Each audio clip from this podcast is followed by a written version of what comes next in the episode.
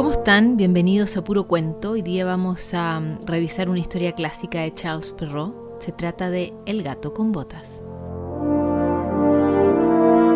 Había una vez un molinero que tenía tres hijos. Cuando murió, les dejó por herencia un molino, un burro y un gato. El reparto se hizo enseguida, sin llamar ni siquiera al notario, porque probablemente se hubiera llevado lo poco que había. Al hijo mayor le tocó el molino, al segundo el burro y al más pequeño solo le correspondió el gato. No podía consolarse porque le había tocado tan poca cosa. Mis hermanos, decía, podrán ganarse la vida honradamente juntándose entre ellos, en cambio yo, en cuanto me haya comido al gato y me haya hecho un bolsito con su piel, me moriré de hambre. El gato que estaba escuchando estas palabras, haciéndose el distraído, le dijo con aire serio y sosegado, No te aflijas en absoluto, mi amo. No tienes más que darme un saco y hacerme un par de botas para ir por los zarzales y ya verás que tu herencia no es tan poca cosa como tú crees. Aunque el amo del gato no hizo mucho caso al oírlo, lo había visto valerse de tantas estratagemas para cazar ratas y ratones como cuando se colgaba por sus patas traseras o se escondía en la harina haciéndose el muerto, que no perdió la esperanza de que lo socorriera en su miseria. En cuanto el gato tuvo lo que había solicitado, se calzó rápidamente las botas, se echó el saco al hombro, tomó los cordones con sus patas delanteras y se dirigió hacia un coto de casa en donde había muchos conejos.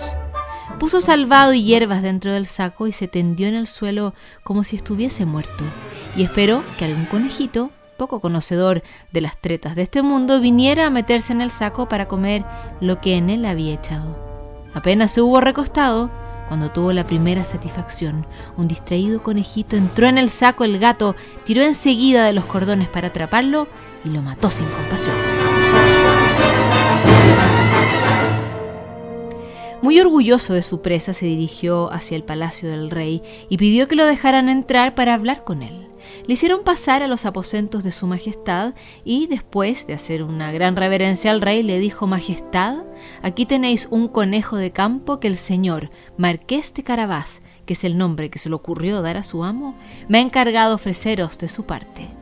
Dile a tu amo, contestó el rey, que se lo agradezco y que me halaga en gran medida.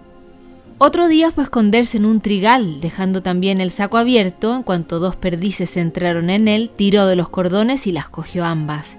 Enseguida fue ofrecérselas al rey, tal como había hecho con el conejo de campo. Una vez más el rey se sintió halagado al recibir las dos perdices y ordenó que le dieran una propina. Durante dos o tres meses el gato continuó llevando al rey de cuando en cuando las piezas que cazaba y le decía que lo enviaba a su amo. Un día, se enteró que el rey iba a salir de paseo por la ribera con su hija, la princesa más hermosa del mundo, y le dijo a su amo, si sigues mi consejo podrás hacer fortuna. No tienes más que bañarte en el río en el lugar que yo te indique y luego déjame a mí hacer. El marqués de Carabás hizo lo que su gato le aconsejaba sin saber con qué fines lo hacía. Mientras se bañaba, pasó por allí el rey, y el gato se puso a gritar con toda su fuerza, ¡Socorro, socorro! Que se ahoga el marqués de Carabás. Al oír los gritos, el rey se asomó por la ventanilla y reconociendo al gato que tantas piezas de casa le había llevado, ordenó a sus guardias que fueran enseguida en auxilio del marqués de Carabás. Mientras sacaban del río al pobre marqués, el gato se acercó a la carroza y le dijo al rey que mientras se bañaba su amo habían venido unos ladrones y se habían llevado sus ropas a pesar de que él gritó con todas sus fuerzas pidiendo ayuda. El gato las había escondido bajo una enorme piedra. Al instante el rey ordenó a los encargados de su guardarropas que fueran a buscar uno de sus más hermosos trajes para el señor marqués de Carabás. El rey le ofreció mil muestras de amistad y como el hermoso traje que acababa de darle realzaba su figura, pues era guapo y de buena presencia, la hija del rey lo encontró muy de su agrado, de modo que en cuanto el marqués de Carabás le dirigió dos o tres miradas muy respetuosas y un poco tiernas, ella se enamoró locamente de él. El rey quiso que subiera a su carroza y que lo acompañara en su paseo. El gato encantado al ver que sus planes empezaban a dar resultados adelantó a ellos y cuando encontró a unos campesinos que segaban un campo les dijo, Buena gente, si no decís al rey que el campo que estáis segando pertenece al señor marqués de Carabás, seréis hechos picadillo como carne de pastel. Al pasar por allí, El rey no dejó de preguntar a los segadores de quién era el campo que estaban segando. Estos campos pertenecen al señor marqués de Carabás, respondieron todos a la vez, pues la amenaza del gato los había asustado. El gato que iba delante de la carroza seguía diciendo lo mismo a todos aquellos con quienes se encontraba, por lo que el rey estaba asombrado de las grandes posesiones del marqués de Carabás. Finalmente el gato con botas llegó a un grandioso castillo cuyo dueño era un ogro, el más rico de todo el país, ya que todas las tierras por donde el rey había pasado dependían de aquel castillo. El gato, que por supuesto se había informado de quién era aquel ogro y de lo que sabía hacer, pidió hablar con él para presentarle sus respetos, pues no quería pasar de largo sin haber tenido ese honor. El ogro lo recibió tan cortésmente como puede hacerlo un ogro y lo invitó a descansar un rato.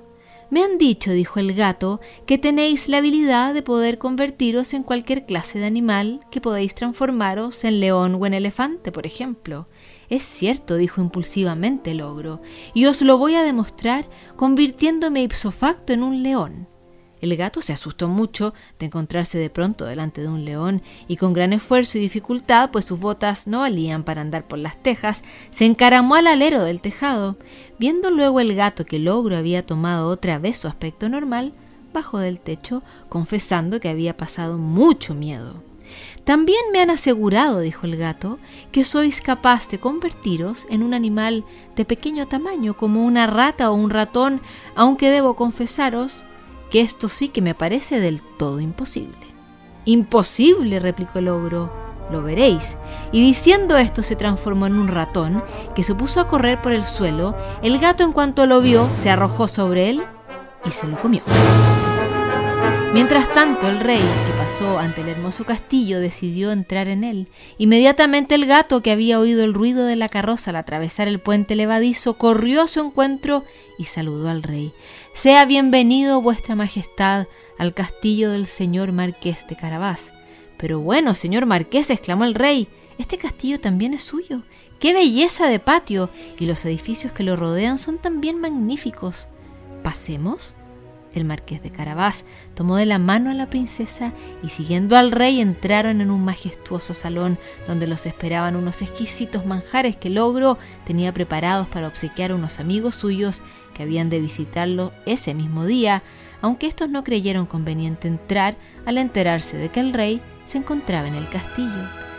El rey, al ver tantas riquezas del marqués de Carabás junto con su estupendo aspecto y conociendo que su hija estaba perdidamente enamorada de él, decidió casar a su hija con el joven marqués y que veía que también él estaba interesado en la princesa.